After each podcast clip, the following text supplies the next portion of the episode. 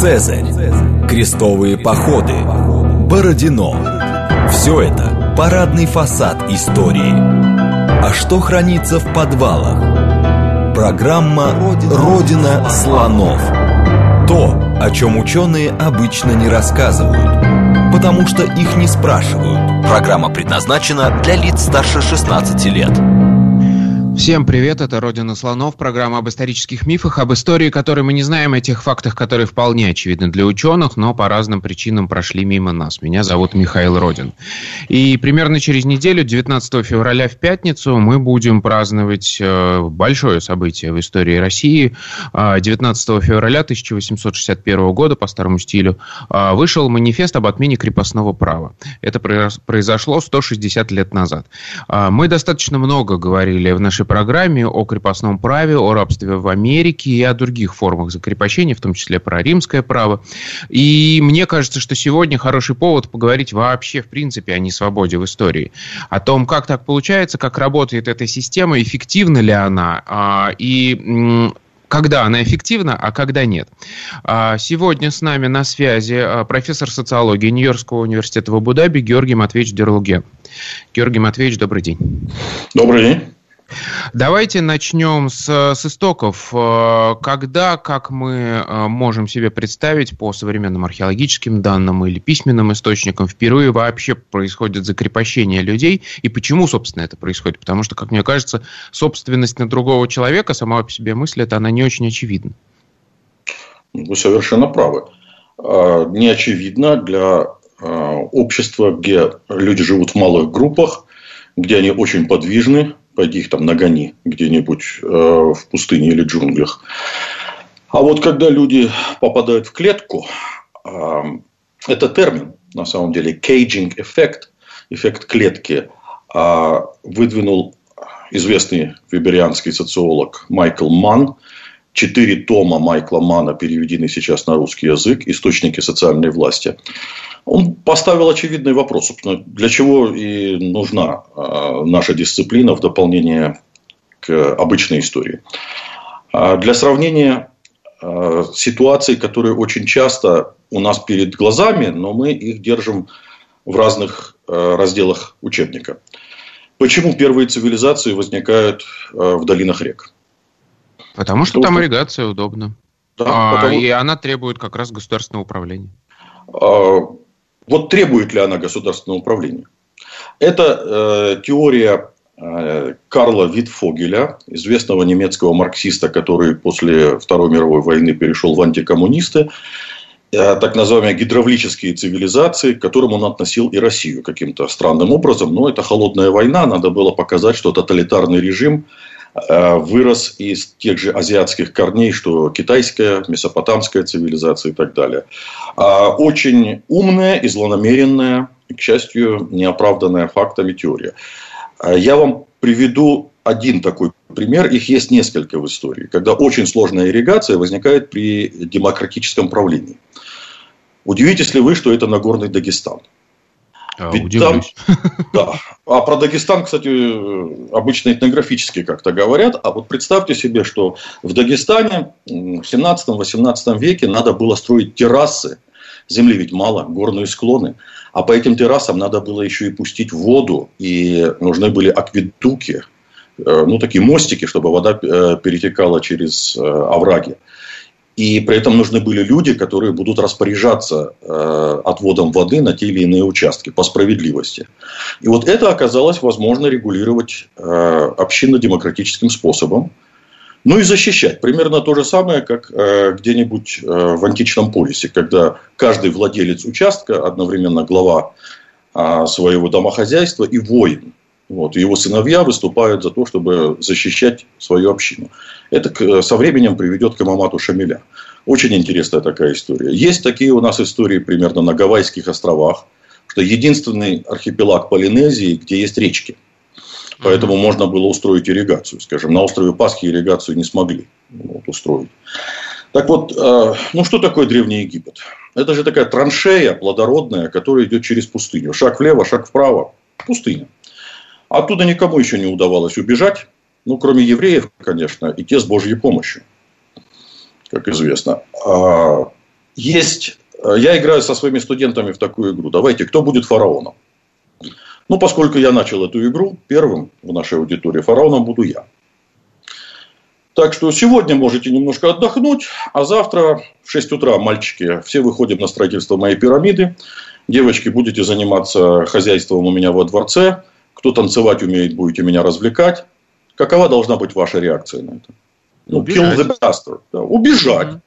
А куда бежать из Египта? Ну, убить негодяя. Это восстание называется. Но для того, чтобы меня не убили, я выберу несколько крупных футболистов, но это американский будет футбол. Uh-huh. То есть я из нашего класса вручу им клинковое оружие, это очень дорого. Всегда, как только появляется клинковое оружие, вы знаете, что уже убивают людей, а не животных. Потому что мечом можно что угодно рубить, в общем, но, но не дрова. Вот. Это для того, чтобы убивать людей конкретно. И дальше вы будете работать. И встает э, вопрос, который сформулировал больше столетия назад еще великий археолог Гордон Чайлд, когда люди стали одомашнивать скот, кто-то среди людей стал одомашнивать других людей. Это буквально проблема одомашнивания людей. Вот как их загнать в загон, если, скажем, диких животных раньше убивали, освежевали, сжарили, съели. Людей тоже можно было убить, захватить что-то у них ценное. Ну, ценное, наверное, были женщины, разве что. Всех остальных убивали. А тут надо было придумать, как их заставить работать. Но тут важно, а ведь этот, эта мысль возникла в тот момент, когда это стало эффективным, когда, собственно, работа на другого человека могла приносить столько э, прибыли, да, столько продукта, который можно было отнимать. То есть человек не только сам себя может прокормить, но еще у него какие-то излишки возникают. Соответственно, это не может возникнуть, например, там раньше, да, в каком-нибудь охотничьем хозяйстве. Вы знаете, в целом да, но всегда находятся исключения. Например, э, в северо-западной Америке, ну вот там, где сейчас находятся города Сиэтл, угу. а, Ванкувер, там огромный ход лосося вот, раз в год. Вот, вот этого лосося наловили, но еще там ягод собрали. И дальше остается тотемные столбы резать, значит, всякие рассказы, создавать цивилизацию. Кстати, вполне вероятно, то же самое относится э, к некоторым очень древним, еще палеолитическим а, таким памятником, как, напомните, в Турции вот раскапывают сейчас самый древний... Гебекли-ТП? Гебекли-ТП, да. Угу. Вот. Э, мой коллега, археолог Тимоти Эрл, мой соавтор, в ответ на всяческие теории про Гебекли-ТП и про Стоунхендж, он всегда спрашивает, так, что там можно было монополизировать? Вот почему-то люди должны были туда приходить. Кто-то, какие-то вожди контролировали что-то важное. То есть должны быть установлены такие горловины, которые можно пережимать. Bottleneck по-английски мы это называем. А, бутылочные горлышки, через которые э, людям приходится проходить, и вот тут они вам будут платить. И тут существует три варианта всего. Значит, либо это военная сила, вот, они вас боятся. Либо это экономическая сила, вы контролируете, ну, как там Чатал Хьюк, сидите на нездоровой местности, но очень важное месторождение камня. Либо э, вы сумели внушить людям э, почтение к каким-то богам, которые разговаривают только с вами. Ни один из этих способов реализации власти сам по себе не эффективен, как табуретка не стоит на одной ноге. Лучше всего, когда у вас есть и военная сила, вы их сплетаете вместе, и э, какая-то религиозная идеология, и одновременно экономические ресурсы. И вот тогда появляется хозяйство, в котором можно использовать принудительный труд. Но тут встает, нет, вообще чужой труд. А Карл Маркс в свое время выдвинул а, теорию а, способов производства. И он, будучи гегельянцем, человеком 19 века, все-таки он верил в прогресс, в стадии прогресса, он их расположил по ступеням. Вот у нас есть он был не очень уверен в этом. Азиатский какой-то способ производства, значит, общины какие-то э, работают на полях и платят дань, потом у нас рабовладение, классическая античность, потом феодализм, и дальше наступает свободная э, эра свободного труда при капитализме, пролетариат. Сегодня представляется, что все это родоположенные не способы производства, а способы контроля над рабочей силой. Зависит это от того, что производится. Тут Маркс был прав. Если у вас очень простая какая-нибудь работа, там все разом гребут веслами на галере. Можно поставить одного надсмотрщика с плеткой и с барабаном, чтобы он за вами следил. Имеет смысл использовать рабский труд только там, где очень простые и групповые, бригадные такие задания. А, каменоломнях камень рубить. Или на плантации, вот именно поэтому плантации почти всегда везде в истории сопровождаются рабским трудом. Поставить два десятка людей на плантации, один надсмотрщик с кнутом где-нибудь под э, деревцем за ними наблюдает, это может приносить доход. А если же они у вас рассредоточены, если вы, скажем, ну, охотников даже, трапперов запустили куда-нибудь в тайгу, чтобы они выносили оттуда белку. Как их контролировать? Или ныряют э, за жемчугом, ну, то, что мне лучше всего известно, поскольку я в Абу-Даби, э, ныряют за жемчугом в Персидском заливе. Это тяжелый труд. Э, час понырять в теплой воде – это, конечно, курорт в Дубае, а 10 часов в день, день за днем, и вас кормят только печеной рыбой. И вот здесь э, встает вопрос, э, как сделать так, чтобы они продолжали выполнять задания, но не разбежались при этом. Поэтому надо на берегу, чтобы было что-то такое, что их привязывает. Семья, например. Арабское рабство, поэтому очень гибридное часто не совсем рабство, не совсем... Там очень много разных форм рабства, и нас вводит в заблуждение то, что мы используем одно и то же слово для обозначения совсем разных вещей. Ну, мамлюки, представляете, воины, дворцовые, мы их тоже называем рабами. Да. Хотя а, это, в общем, элита общества в какой-то момент стала. Конечно. Евнухи. Ведь э, огромная проблема тоже заставить людей работать в госаппарате и не воровать. Посидеть. Да?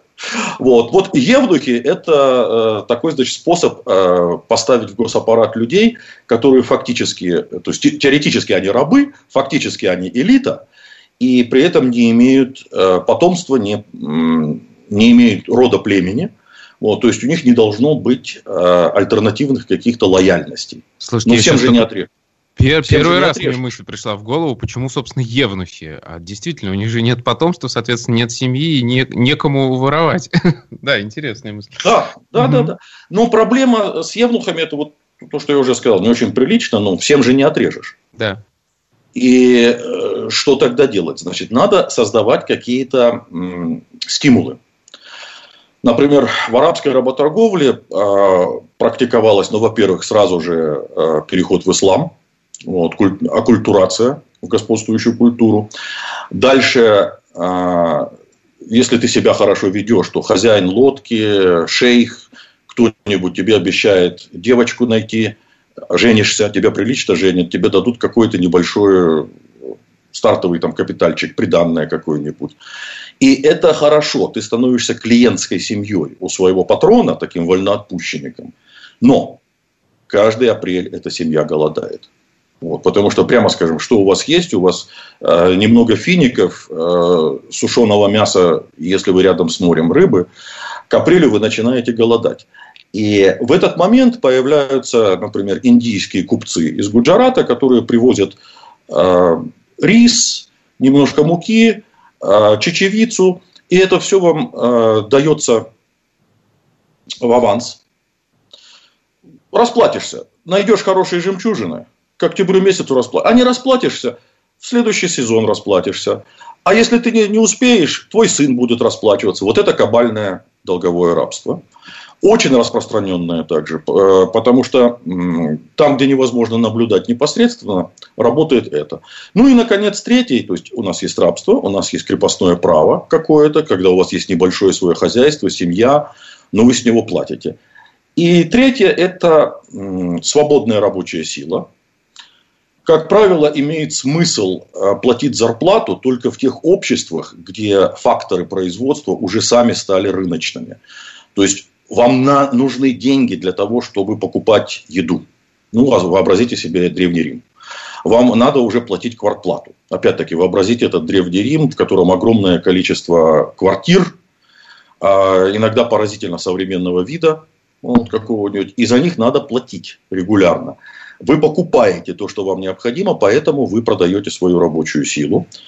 И эту рабочую силу имеет смысл покупать, когда она более-менее уже квалифицированная. То есть э, согнать рабов, чтобы э, таскать камни, это эффективнее. А вот для того, чтобы уже расписать дворец или, скажем, архитектору, надо уже лучше платить. Из раба не очень хороший архитектор получается. А, платить надо было воинам. Ну, кстати, по всей видимости, как нам говорят нумизматы, первое массовое применение монеты а, было для оплаты наемников. Вот это первый э, в истории случай массовой пролетаризации. Кстати, с этой точки зрения древнеримская экономика действительно вполне капиталистическая. Там какой-нибудь военачальник э, инвестирует в завоевательный поход. Это именно инвестиция. Причем часто э, он берет в долг у ростовщиков, которые сопровождают легион. Он набирает легион, ведет, чего-то завоевывают, разоряют – ну, как выражается Ричард Лахман, тоже мой э, соавтор и автор замечательной книжки «Что такое историческая социология», сейчас есть на русском языке, Юлий Цезарь вполне мог сказать, пришел, увидел, победил, разграбил и ушел. Потому что большая часть э, завоеваний того мира э, была именно э, на грабеж и перепродать потом рабов и награбленное на внутреннем рынке – только позднее римляне начали осваивать уже эти территории и опять-таки э, реплицируя свое рабство на плантациях, на виллах так называемых. То есть а, довольно ограниченная сфера а, применения пролетариата.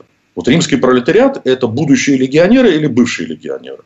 Вот, как раз. То есть, римское общество с такой марксистской точки зрения, оно имеет капиталистическую элиту, военную элиту, оно имеет пролетариат в виде самих римлян и имеет рабов. Почему рабов? Потому что пока они воюют, кто-то же должен был работать на да. участке у родителей. Вот и все.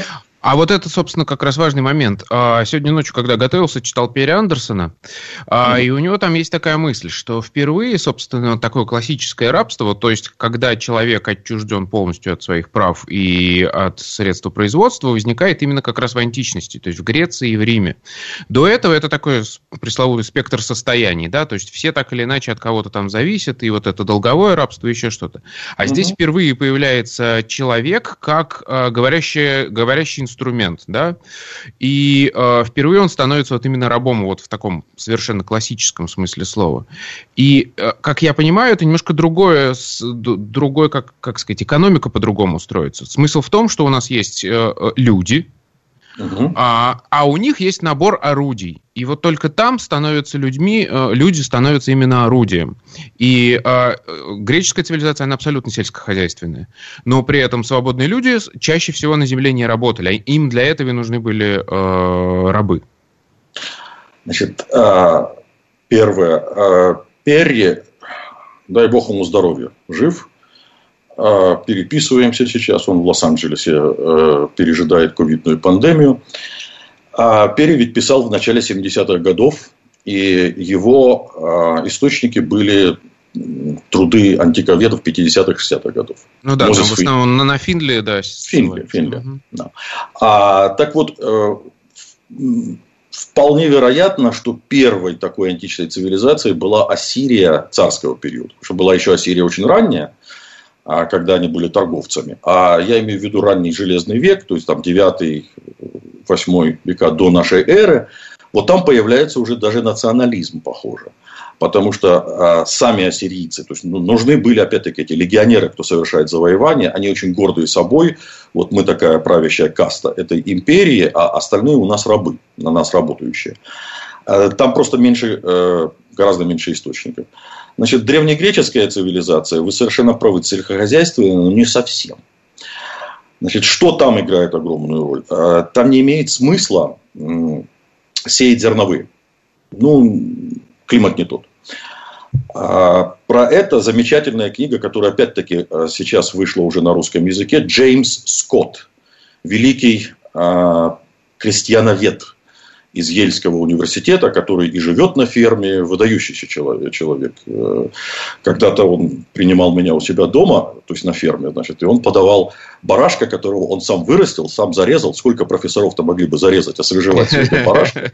Сам его приготовил, а Эммануил Валерстайн мыл посуду.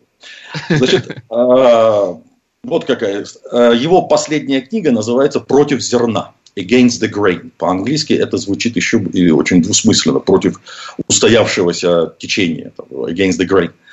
против зерна, а, в которой он показывает, что а, именно зерновое сельское хозяйство производит деспотические империи. Потому что этого зерна много, оно массовое, опять-таки сказал, там, где массовость, э, впоследствии в наши времена это будет хлопок, сахарный тростник, табак. Там, где возможны большие плантации, там становится возможно а, массовое рабство и закрепощение. А вот древние греки выращивать начали все больше и больше. Это, это хороший эмпирический вопрос к археологам. В какой период и насколько больше? Виноград на вино, оливковое масло. И вот это э, идет почти всегда на экспорт. Потому что, ну, тот же Египет с удовольствием все это покупал. Это, судя по всему, еще с минойских времен продавалось по Ближнему Востоку. И тут каждый фермер начинает выступать отдельным хозяином. И вот для того, чтобы защищать э, свое это хозяйство, потому что в древности, ну, то, что ты не можешь защитить, оно не твое. Придут и отберут. Конечно, Греции еще очень помогает ландшафт, в отличие, скажем, от Милета, который с той стороны в Малой Азии. Сюда все-таки полчища каких-нибудь персидских армий с трудом домаршируют. А, это сложная, логистически сложная операция добраться до этого греческого полуострова. Как, кстати, то же самое относится к Апеннинам. Криму впоследствии. А им удобно атаковать, а вот их атаковать на краю света, потому что, давайте честно посмотрим, Греция и Рим, они-то вообще-то были на краю впереди Азии. А, и плюс к этому у вас появляется возможность заплатить за довольно дорогое вооружение а, пешего воина – не колесничего. Колесница – это такой Rolls-Royce для того, чтобы прибыть э, к месту боя. Ты с нее спрыгиваешь да. и дальше начинаешь там махаться, вот, как ахилл какой-нибудь. А люди, которые встали в фалангу плечом к плечу, вот тут у вас появляются уже все эти гражданские э, доблести, свободы. Этому надо тренироваться с детства. Здесь должен быть очень сильный социальный дух, чтобы из этой фаланги не сбежать. Потому что если один сбегает, то вся фаланга рушится. Значит, здесь э, должна быть спайка мощная. И встает тогда вопрос, а работать-то кто будет? Если вы все время в гимнасиях, да, да в театре пропадаете, или на марафонских битвах каких-нибудь. А, и вот здесь появляются рабы, которые уже действительно то, что вы описали, классические, э, скажем, классическая несвобода появляется там, где появляется первая классическая свобода для того, чтобы ее обеспечить. Ну, это, да, с точки зрения марксизма, который, конечно, в российских условиях неприемлем, это такая диалектика. Ну, это да, правильно. И тут как раз важно, что э, рабы становятся именно частной собственностью. Это не государственные рабы, это, это именно частная собственность. Да. Угу. Это частная а, собственность. Да. Ну, смотрите, у нас остается полторы минуты примерно до э, конца первой части эфира, и вот тут важный вопрос: откуда пополнять этих рабов? Ведь э, в ту эпоху основным э, источником были воины как раз. А, войны не обязательно ваши собственные войны ваших соседей, потому что вокруг этих цивилизационных очагов, опять-таки, давайте смотреть широко на эту картину мира у вас э, в центре, всегда мы показываем то, что студентам, ученикам, э, в центре находятся какие-то древние цивилизации, а ведь какое количество всяких вождеств вокруг них и плодится, э, и размножается просто потому, что торговать-то с, э, с этими цивилизациями тоже хочется. Э, хочется купить красивые горшки, вино какое-нибудь в этих горшках, э, дорогое оружие, поэтому древнегреческая цивилизация довольно быстро становится экспортоориентированной. Они, они также вывозят своих собственных э, воинов, они становятся наемниками. Вот это вот ваша свободная рабочая сила. Да. Вот. А в конце концов им приходит в голову, ну, зачем же мы э, рискуем своими жизнями ради персидского царя, пойдем и все это завоюем. И Александр Македонский совершил такую, ну, во-первых, это гигантское ограбление банка было, вот, но что он сделал после этого? Он же поделил добычу между своими воинами. Это означает, что каждый из них мог, мог превратиться а, в весьма такой хороший, добротный средний класс об, а, обстроиться виллами какими-нибудь. Вы никогда вообще не задумывались, откуда такое вдруг количество статуй при эллинизме? Да, это вот массовое потребление э, среднего класса. Хорошо, сейчас прервемся на новость, а потом вернемся и, собственно, поговорим о том, как развивалась вот эта система несвободного труда и почему, собственно, уже, казалось бы, в 17 веке возникает закрепощение на территории современной Российской Федерации. Программа «Родина слонов».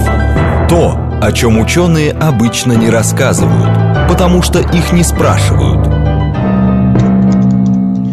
еще раз добрый день, это «Родина слонов», меня зовут Михаил Родин, мы а, здесь рассказываем про историческую науку. И вот мы в первой части программы поговорили о классическом античном рабстве, и, казалось бы, сложилась хорошая удобная система. Возникли по-настоящему свободные люди, которые могут э, все свое время тратить на пресловутый досуг, а, защищать свою страну, но кто-то в этот момент должен работать у них на полях. И поэтому возникает вот это уже классическая несвобода, то есть классическое античное рабство, когда один человек становится частной собственностью другого человека. Но сейчас я быстренько проскочу историю, а потом возникает централизация, вот эти виллы, на которых э, производятся какие-то экспортные товары, разрастаются до больших латифундий, и вроде бы, казалось бы, еще более выгодная система, хорошая экономическая, э, выгодная, но Потом почему-то э, классическое античное рабство умирает. Георгий Матвеевич, что происходит? Почему возникает колоннад и почему становится выгодным переходить к другой системе? Давайте сознаюсь, не знаю. Потому что есть несколько э, теорий, подтвердить их трудно, потому что у нас огромные провалы в позднеримских э, источниках. Как вы знаете, не хуже меня. А, ну, например, недавно э, совершенно вычитываю у Криса Уиккема, опять-таки переведен на русский язык, «Наследие Рима», что археологически в Испании и Галлии, то есть будущей Франции, в римские времена практически не фиксируются деревни. Это поразительная совершенно вещь. Так, деревень нету. Есть вот эти самые латифундии, которые вы описывали. Причем иногда они гигантские. Или у одного э, патриция, скажем, там десятки латифундий. А Перри Андерсон в своей книге э, «Переходы от античности к феодализму» описывает такой забавный сюжет, когда реконструировали по черепу римской Матроны, ее э, портрет, э, он, а череп сохранился внутри саркофага. На, сакра, на саркофаге такая очень импозантная римская дама. Вот, внутри сварливая корга, которая была, видимо, толстой, противной. Вот, но ей принадлежало огромное количество, ну, там, по порядка 50 латифундий. А, что произошло? А, то, что происходит вообще в любом классовом обществе, если оно существовало достаточно долго. Поляризация. То есть, возникли действительно очень богатые, богатые стали все богаче, а, возникли бедные. И а, для бедных, как я уже сказал, была наемная работа, в, прежде всего в легионах. За это платили. Вот, теперь ну, уже в империи. Однако платить же надо было из чего-то, значит, кто-то должен был платить налоги вот за это. А, по всей видимости, не столько само рабство стало неэффективно. То есть, Перри Андерсон все еще считает, например, ну, он пишет в 1974 году, что э, цена рабов начинала возрастать, войны большие закончились. А есть другое сейчас объяснение, что э, те же возникли различные проблемы с, со сбором налогов. Может быть, даже слишком много воровали. Кстати, есть очень хорошая книга датского исторического экономиста с таким замечательным названием Петер Банк, Петер Фибигер Банк, а, которую он озаглавил по-английски очень а, провокационно «The Roman Bazaar». Не рыночная экономика, а базарная экономика. Что на самом деле все это было гораздо ближе к какой-нибудь средневековой Индии, если бы мы это увидели. Вот. Так вот, что там происходит с этой базарной римской экономикой? А, мы очень мало чего знаем, сколько, например, отбирали римские силовики себе а, при перевозе из одного места. А мы знаем, что они стояли. Вот угу. Какие-то центурионы где-то стояли на дорогах, мыторство, мыт собирали, ну и что-то, значит, к себе в карман. Ну, это же э, классическая Чем... феодальная проблема. Как раз в империи, это, чем и хороша империя, там нет таких проблем. А оказывается, а, все-таки... Оказывается, ну, слушайте, люди есть люди. Э, важнейший историко-теоретический принцип был изложен в одном э, учебники, пособия по сексологии Калифорнийского университета в Беркли, где после главы, разбирающей разные позы из Камасутры, было очень мудро сказано под конец. А вообще-то запомните, у человеческого тела есть один зад, один вперед и два бока. Количество сочетаний не, бескон... не бесконечно. Это относится абсолютно ко всем империям, вообще ко всем формам а, человеческой эволюции, а, социальной эволюции. Так вот, а, возникла проблема, очевидно, со сбором налогом, потому, потому что чехарда императоров, возможно, это. Непонятно вообще, а он завтра сменится. Стоит ли посылать мешки э, с золотом в Рим, если завтра этого уберут и будет там послезавтра, кому, кому в следующий раз платим. С аббасидским халифатом такая же проблема была под конец. Это очень типично для зрелых империй. Но тут еще другое. Восстают легионы, а легионы все больше состоят из э, германских наемников.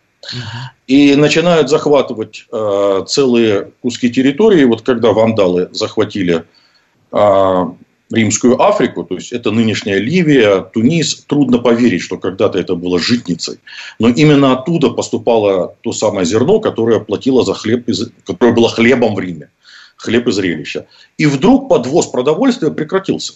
Ну, примерно, как, скажем, Москва 91 -го года. И народ начинает разбегаться на, ну, на дачные участки, на огороды. И вот как этот народ теперь э, принудить платить? И Вестготам, скажем, ничего не остается, когда они оказываются тоже на римской территории. Налогов толком собрать не удается, поэтому начинают раздавать куски территории с крестьянами. А ты уже на месте отправляйся, живи. То есть феодал – это уже очень личное отношение. Почему все мельчает? Вот, потому что надо находиться с кнутом и, может быть, каким-то пряником, но в основном с кнутом уже на месте. Вот тут начинает возникать деревня. Тоже, что очень интересно. Во, во главе деревень а, археологически фиксируются дома покрупнее остальных. Видимо, какой-то старейшина там или старшина деревни живет. А все становится проще, упрощается э, в так называемые темные века. Почему? Потому что факторы производства, о которых я говорил, то есть вы людям платите там, где у вас есть развитое рыночное хозяйство. Они все остальное могут купить. Им надо получать деньги, чтобы им надо было купить. А теперь, когда все как бы живут со своего огородика, вот здесь уже и деньги особенно не, э, не играют большой роли. А, и это очень хорошо фиксируется, опять-таки, э, медиевистами, как деньги превращаются а, в украшения, как они становятся символом чего-то, вот, но уже не, а, не обмена. Но потом начинается наше известное возрождение, начиная с э, крестовых походов. И вот здесь открывается очень интересная перспектива перспектива. Ну вот захватили крестоносцы какие-то свои плацдармы на Ближнем Востоке. Хорошо бы их тоже организовать. Понимаете, а, воевать на энтузиазме можно только первое время. А дальше надо снабжаться, надо оружие приобретать, ну, строить крепости. И вот на островах Родос. Вы никогда не думали, почему рыцари Иоанниты значит, сбежали на остров Родос, потом на остров Мальта. Потому что на островах, конечно, защищаться немножко полегче но там начинается, а, начинает возделываться сахарный тростник. То есть сахара ведь э, средневековая, да и древняя Европа не знала. Вот, там был мед.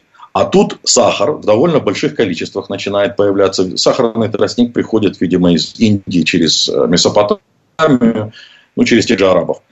И вот с острова рабы уже не разбегутся. А почему тростник э, предполагает рабство? Я же уже сказал. Галера, шахта, рудник какой-нибудь или плантация. Потому что много людей, скованных одной цепью, вот, работают из-под палки. Вот, и это выгодно. Потом э, рыцарский этот опыт, крестоносный опыт переносится португальцами на Азорские острова, когда они их открывают в 15 веке. Вот, потому, потому что, опять, ну, Азорские острова, там населения не осталось, перемерли. Что будем с этим делать? И дальше переносится уже на Карибские острова. Ямайка, и так далее. Вот это, если хотите, ранняя модернизация. Когда э, мы говорим модернизация, обычно возникает в голове что-то такое в Англии, как это свободы начинали появляться. Вот здесь примерно та же диалектика, как с Древним Римом. Для того, чтобы у вас был свободный труд в самой Англии, а в Англии действительно благодаря восстанию Уотта Тайлера, благодаря, видимо, черной смерти, благодаря тому, что англичан как лучников э, лучше эксплуатировать в бою, а возникает довольно дорогая рабочая сила. То есть вот их уже в шахту с ведрами, как это сделали бы, наверное, китайцы, не отправишь. Шахты в Англии были. А Англии очень повезло, вернее, Уэльсу. Там есть э, залежи и хорошей руды, а, очень хорошей, на самом деле, железной руды, там присадки естественные какие-то есть. Металлурги гораздо лучше меня это объяснят, почему английское железо и скандинавское так ценилось. Угу. И э, чтобы его плавить, вот эти шервудские леса-то ведь давно были сожжены, либо использованы на строительство кораблей. Кстати, корабль, океанский корабль э, позднего средневековья, раннего нового времени, это хай-тек своего времени, и на него идет огромное количество очень качественной, дубовой в основном древесины порублены леса, чем будем э, топить э, доменные печи? Уголь. Но угольные копи затапливают водой. Ну, сырые эти острова, Туманный Альбион. Значит, оттуда надо откачивать воду. Можно послать туда рабов, однако рабов мало. Что, тут, что делать тогда? И приходится ставить паровую машину. Вот вам э, основы английской индустриальной революции. С другой стороны, европейцы все больше и больше потребляют кофе, они курят табак, э, какао, чай. Им нужен индиго для того, чтобы красить свои ткани. Вот она начинается, индустриальная революция. А скоро понадобится очень много хлопка. Индустриальная революция в Англии, это же э, э, хлопкопредельная промышленность, где вообще поблизости растет хлопок? Задумывались, скажем, что там швейцарский или бельгийский шоколад, где там какао растет? Значит, надо привозить сырье дешевое сырье надо привозить откуда-то с периферии. Как вы его удешевляете? А зачем там особенно платить кому-то э, зарплаты, когда они могут работать из-под палки на острове? Вот вам получается Барбадос, ну, хроника капитана Блада. Да, сначала туда попытались выселять ирландцев. Вот, ирландцы, видимо, довольно быстро мерли или бунтовали. Вот, все-таки капитан Блад уходит у нас в пираты в конце концов, давайте вывозить людей из таких районов мира, где жарко, где они уже привыкли к малярии, а, они приучены своей средой, при этом у них есть сельскохозяйственные навыки, в отличие от каких-нибудь местных индейцев, которые охотниками были. И вот вывозятся примерно то же самое, как Римская империя вывозила с варварской периферии рабов, а, появляются а, в Западной Африке всевозможные королевства, как Конго, Луанго, Нгойо, Дагомей, их множество таких, которые начинают захватывать рабов друг у дружки. И выводить э, к побережью. И вот здесь давайте вспомним историю Робинзона Круза. Вы наверняка все ее знаете. А Конечно, на самом деле, наверное, да, да. не знаете. А, это же работа по политэкономии на самом деле. Это же серьезно, не детская литература. Кстати, это примерно как а, описывал Проб как древние серьезные легенды и ритуалы становятся детскими считалочками. Да, да, да. Угу. Вот здесь то же самое. А Робинзон Крузо – это же не приключенческий роман сам по себе. Это такое наставление по политэкономии. Вспомните, он сын нотариуса из Йорка, из того старого Йорка. То есть, если есть Нью-Йорк, то где-то есть старый Йорк. Значит, он сын нотариуса, то есть он средний класс. Вот где-то середина 17 века, 1600 650-е годы, значит, он решает разбогатеть. Бежит, бежит из дома. Куда бежать? Где силиконовая долина своего времени? Бежит он на Ямайку. Почему? Потому что там торгуют рабами. Как он оказывается на своем необитаемом острове? А, доходит а, известие о том, что на западном побережье Африки привели колонну рабов, но начинается а, сезон ураганов на Атлантике. Опасно. Но если э, удастся удачно совершить э, рейс туда-обратно, привезти этих рабов по дешевке, купить их там, то здесь ты их продашь по монопольной цене. Здорово, да? Ну, то, то, то есть типичная а, биржевая такая операция, на которых очень часто горят как раз-таки молодые, потому что они рискованные. Вот он не погорел, он не погорел, он потонул. Вот так вот Робинзон Крузо у вас оказывается на необитаемом острове. А дальше вот все то, что показывают детям, там пятница, людоеды. Надо перечитать, да, Робинзон Крузо полную версию, так сказать, Полный. взрослую. Угу. А смотрите, и мы приходим вот к чему, что получается, вот это то, что э, Энгельс назвал вторым изданием крепостничества, то, что сейчас активно обсуждается э, в смысле там э, рабства в Америке, это все э, непосредственно связано, собственно, с промышленной революцией. То есть возникают рынки, на которые нужно поставлять массовый товар, который легко производить, в смысле тяжело производить, тяжелым трудом, но для этого очень простые стандарты стандартные действия нужно выполнять. И, э, соответственно, получается, промышленная революция непосредственно связана вот с этим рабством в Америке и с нашим крепостничеством. Давайте к нам перекинемся сюда, в Восточную Европу. Ведь это тоже взаимосвязано, потому что в, на, в Западной Европе возникает большой рынок зерна, который нужно каким-то образом обеспечивать. Вот что дальше происходит? А, да, так, ну, но, но есть еще... Да? Но есть еще предварительная история, да, у нас э, все-таки чуть пораньше возникло э, крепостничество, начало возникать крепостничество. Нет, я думаю, что э, давайте не забудем то, что э, почти во всех наших учебниках обычно опускается. Историю Польши. Да. Или Речи Посполитой. Э, тоже ведь братья-славяне, тоже Восточная Европа. И какое там крепостничество возникает, это вообще э, ну, 10% населения шляхты. Это тоже очень много. Это очень много, потому что для аграрного общества, ну, сколько мужиков требуется, чтобы генерала прокормить? А, как правило, один к ста. Вот, где-то 1%, 2%, 3% может быть аристократия. А тут 10, если не больше. Вот что, что происходит с Польшей? А, вы никогда не задумывались, вот она великая шляхетская республика от моря до моря, а где польский флот? Вот пан Володаевский с э, саблей, да, вот крылатая э, кавалерия, это, это да. А где флот? А пушки где они лили? Вот свои.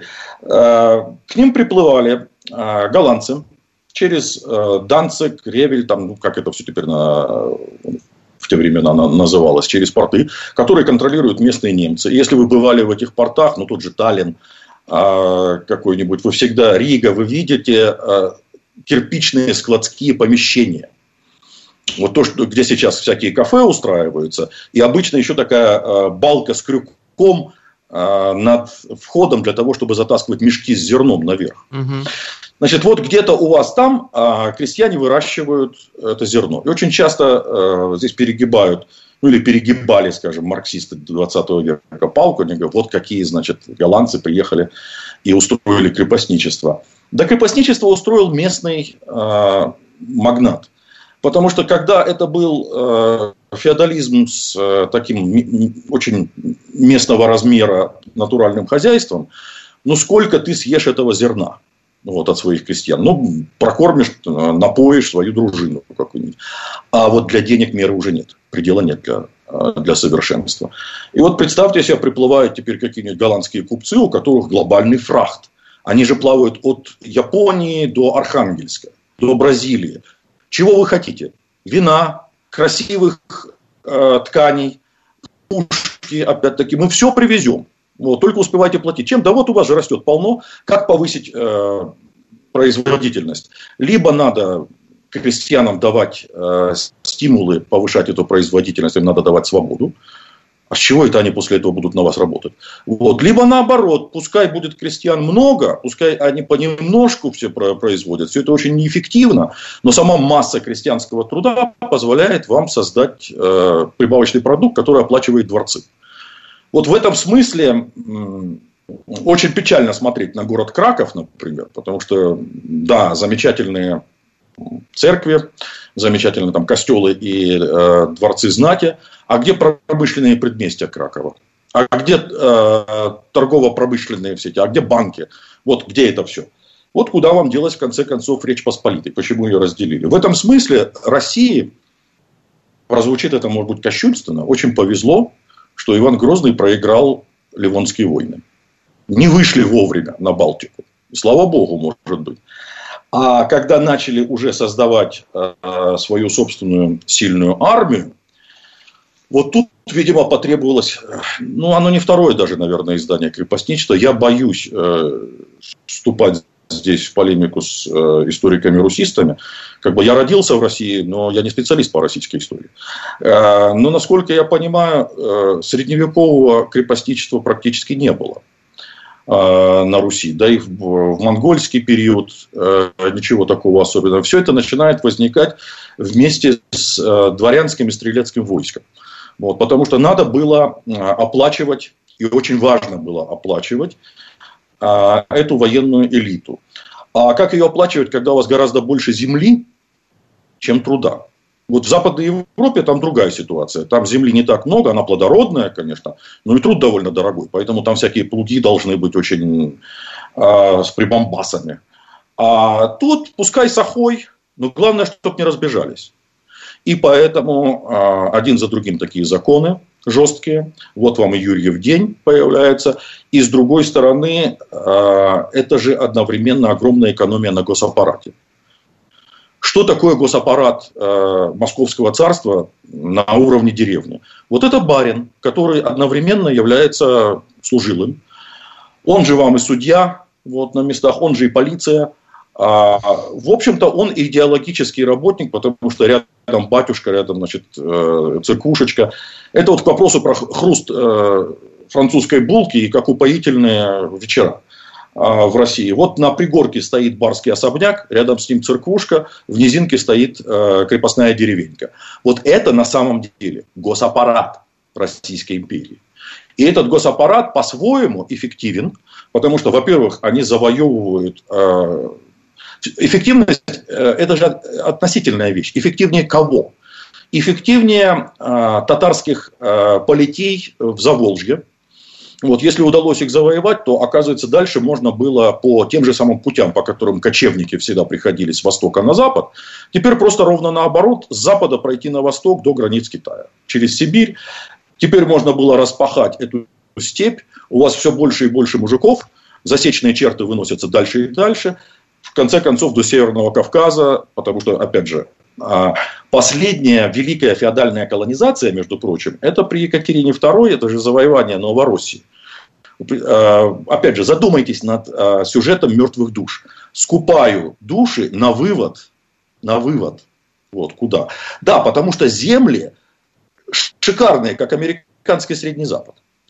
Да, но, но тут как раз э, возникает проблема, да, земли много, а она не является уже большой такой ценностью, а людей мало, и поэтому, собственно, приходится, как бы самая главная ценность это люди, и их начинают закрепощать, а не дают в аренду какую-то землю. Именно вот такую логику я вижу. Да?